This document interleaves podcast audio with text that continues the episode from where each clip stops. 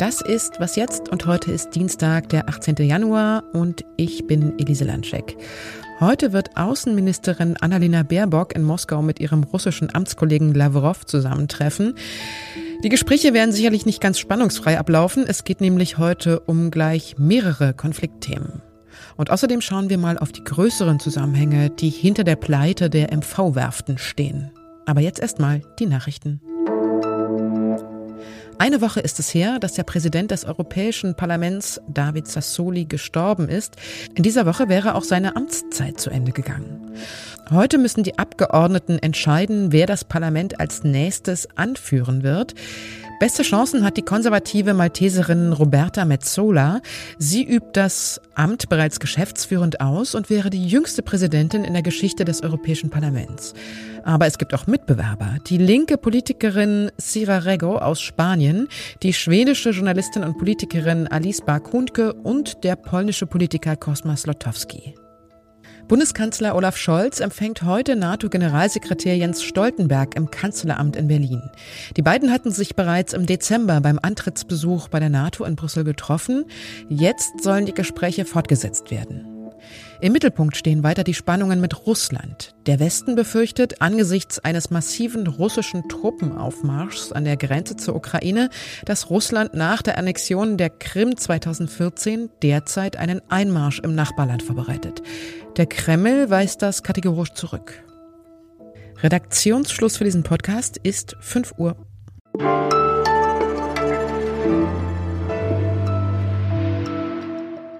Außenministerin Annalena Baerbock ist viel auf Reisen in diesen Tagen. Antrittsbesuch folgt auf Antrittsbesuch. In Paris, Brüssel, Rom, Washington und Warschau war sie zum Beispiel schon. Aber verglichen äh, an ihren Besuchen gestern in Kiew und heute in Moskau war das wohl nur erstmal ein vorsichtiges Warmlaufen. In Kiew ging es gestern darum, dass die deutsche Regierung keine Waffen an die Ukraine liefern wird. Baerbock hat sich auch dafür ausgesprochen, den Ukraine-Konflikt auf jeden Fall friedlich lösen zu wollen. Und darum wird es auch heute gehen bei dem Gespräch in Moskau mit ihrem russischen Amtskollegen Lavrov. Ich spreche darüber jetzt mit der Russland-Expertin der Stiftung Wissenschaft und Politik, Sabine Fischer. Hallo, Frau Fischer. Hallo. Der Ukraine-Konflikt steht ja momentan über allen Themen. Wie klar wird sich denn Annalena Baerbock dazu in Russland positionieren? Was denken Sie da? Man weiß in Moskau ziemlich genau, was die Position der deutschen Regierung ist. Man hat natürlich den Koalitionsvertrag gelesen. Man weiß auch sehr gut, ähm, wie die Grüne Partei und auch Annalena Baerbock sich zu Russland, zu diesen Konflikten, zur Position der Ukraine stellen. Insofern. Nämlich ablehnend? Ne? Nämlich, ne? also, ja, sehr mhm. kritisch. Lassen Sie, lassen Sie mich das besser so sagen. Also, die Bundesaußenministerin hat gleichzeitig ja immer wieder klar gemacht, sie will diplomatische Lösungen. Und insofern würde ich weniger von einer Ablehnung sprechen, als eben wirklich von einer kritischen Position. Darüber ist man sich in Moskau ähm, sehr klar. Und ja, das wird äh, morgen dann in diesen Gesprächen nicht viel anders laufen. Die deutsche Außenministerin sieht ja auch die Inbetriebnahme der Gaspipeline Nord Stream 2 kritisch. Auf welche Reaktionen wird sie sich da gefasst machen müssen? Also ich denke, es werden von russischer Seite eine Reihe von Punkten angesprochen werden. Natürlich sieht man, äh, ist man sehr unwillig darüber, dass Nord Stream 2 immer wieder so kritisch in die Debatte gerät, eben jetzt die Inbetriebnahme auch wieder aufgeschoben ist, allerdings aus einem rechtlichen Problem, das geklärt wird. Also das ist ja keine politische Entscheidung, aber auch das bedeutet eben wieder ein, ein äh, Aufschub um einige Monate, was in Moskau mit großem Umwillen gesehen wird. Und worum wird es noch gehen? Also es wird zum Beispiel mit großer Sicherheit um Russia Today gehen. Das ist ein Punkt, der immer wieder angesprochen wird von der russischen Seite, ähm, wo der deutschen Seite, wo Deutschland vorgeworfen wird, dass es die Arbeit dieses russischen Auslandssenders in Deutschland ähm, behindert. Die russische Seite hat auch immer wieder Vorwürfe erhoben im Hinblick auf den Tiergartenmordprozess, dass es da keine ausreichende Zusammenarbeit der Rechtsorgane gegeben hätte. Und all diese Punkte werden mit Sicherheit auch auf dem Sprechzettel von Außenminister Lavrov stehen. Mhm. Jetzt droht ja Russland auch damit, eventuell das Büro der Böll-Stiftung in Moskau zu schließen. Das wäre ja auch ein klares Symbol an die von einer Grünen angeführte deutsche Außenpolitik. Wie ernst meint Russland diese Drohung denn? Ja, also diese Drohung muss man leider sehr, sehr ernst nehmen. Die Böll-Stiftung war im äh, Frühjahr letzten Jahres auf einer Liste von vier Organisationen, die von einem Duma-Abgeordneten, dem deutschen Botschafter, als Organisationen genannt worden äh, wurden, die ähm, möglicherweise für äh, unerwünscht erklärt werden könnten. Und tatsächlich ist, sind drei dieser Organisationen dann auch im Mai für unerwünscht erklärt worden, also drei Nichtregierungsorganisationen. Für die Böll Stiftung war das noch nicht der Fall, aber die Leitung des Büros ist seit August unbesetzt und die Inhaberin dieser Position konnte bis heute nicht nach, nach Russland einreisen. Also das ist sicherlich ein Punkt, den Frau Baerbock auch ansprechen wird. Und man muss tatsächlich diese Drohung ernst nehmen. Also die Position der deutschen politischen Stiftungen in Russland ist generell instabiler geworden. Also ich sehe da wirklich äh, Konflikte auch auf die deutsche Bundesregierung zukommen. Deswegen halte ich es auch für sehr wichtig, dass diese Fragen eben nicht nur von Frau Baerbock, also nicht nur vom Auswärtigen Amt angesprochen werden, sondern zum Beispiel auch vom Kanzleramt denn hier ist es ganz wichtig, dass alle Regierungsparteien an einem Strang ziehen. Vielen Dank, Frau Fischer. Ja, vielen Dank Ihnen.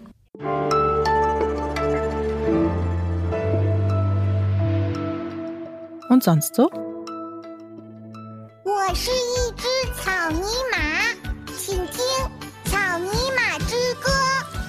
Alpakas sind mit ihren 80er Jahre Turmfrisuren, ihren Knopfaugen und ihrem flauschigen Fell zugegebenermaßen wirklich niedlich.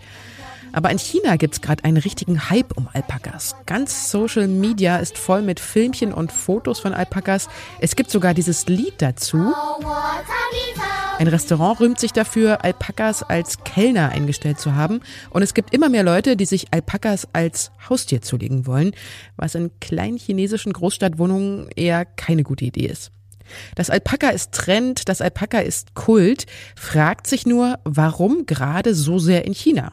Ein Grund könnte sein, dass die chinesische Übersetzung von Alpaka Kao Nima einem chinesischen Schimpfwort so ähnlich ist und dass man das deswegen dort so witzig findet. Mit Alpakas wird außerdem auch gerade geforscht. In ihrem Blut haben Wissenschaftlerinnen und Wissenschaftler hochwirksame Antikörper gegen das Coronavirus und seine Varianten gefunden, auch gegen Omikron zum Beispiel. Und jetzt sollen daraus Baupläne für Mini-Antikörper erstellt werden. Vielleicht bleibt aber auch der Hauptgrund für den Hype. Sie sind einfach niedlich.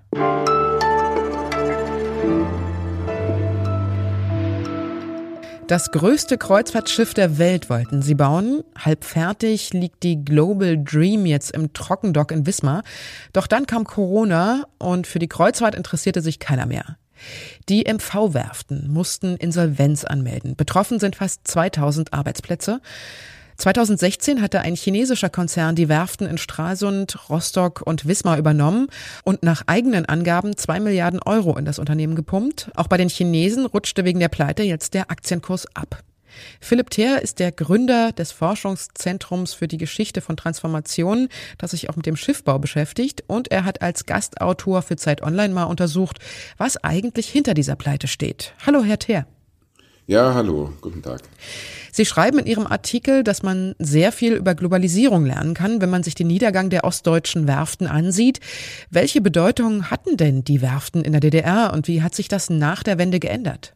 In der DDR hatten die Werften eine riesige Bedeutung. Da waren am Schluss 55.000 Menschen tätig, also direkt bei Schiffbaubetrieben. Dann kommen noch die ganzen Zulieferer hinzu. Und im Grunde genommen hat man dort versucht, also einerseits die paar älteren Betriebe, die es gab, weiter zu betreiben, aber vor allem eine Art von sozialistische Modernisierung durchzuziehen. Also aus dem armen Agrarland Mecklenburg, beziehungsweise dann eben den Bezirken dort an der Küste, ähm, eine moderne Arbeits- und Industriegesellschaft zu machen. Mhm. Schon seit den 80er Jahren dominieren ja zum Beispiel japanische, südkoreanische und verstärkt auch chinesische Werften den Weltmarkt. Hätte man darauf mit Umstrukturierungen zum Beispiel oder neuen Zielsetzungen nicht schon viel früher reagieren müssen? Wurde da was verschlafen? Ah, das ist sehr schwierig. Also die MV-Werften, beziehungsweise generell die Schiffbauer in Mecklenburg haben ja reagiert. Sie haben sich eine Nische hineinbegeben, eben ähm, hier diese Luxusliner zu bauen. Und eine Weile hat das auch funktioniert. Bloß wenn man eben von einer Branche allein abhängig ist, dann hat man halt immer ein Problem, wenn es dieser Branche schlecht geht. Genau das ist jetzt passiert. Ansonsten die zweite Möglichkeit wäre darin gelegen, äh, dass tatsächlich die EU, aber auch die deutsche Regierung versuchen, verstärkt auf internationale Ebene gegen unfaire Konkurrenz vorzugehen. Also seit den 70ern Südkorea, seit den 90ern China ganz stark auf dem Markt.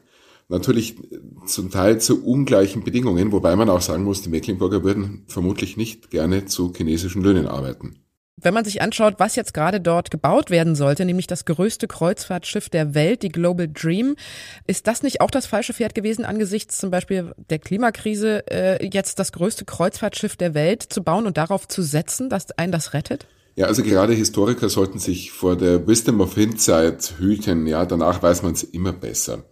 Aber natürlich ist dieses Kreuzfahrtgeschäft aufgrund des CO2-Ausstoßes und des Treibstoffverbrauchs eine höchst fragwürdige Angelegenheit. Also insofern, äh, ja, war das das falsche Pferd. Nur, wie gesagt, im Nachhinein weiß man es besser. Also es ist schwierig, sich dort umzustellen.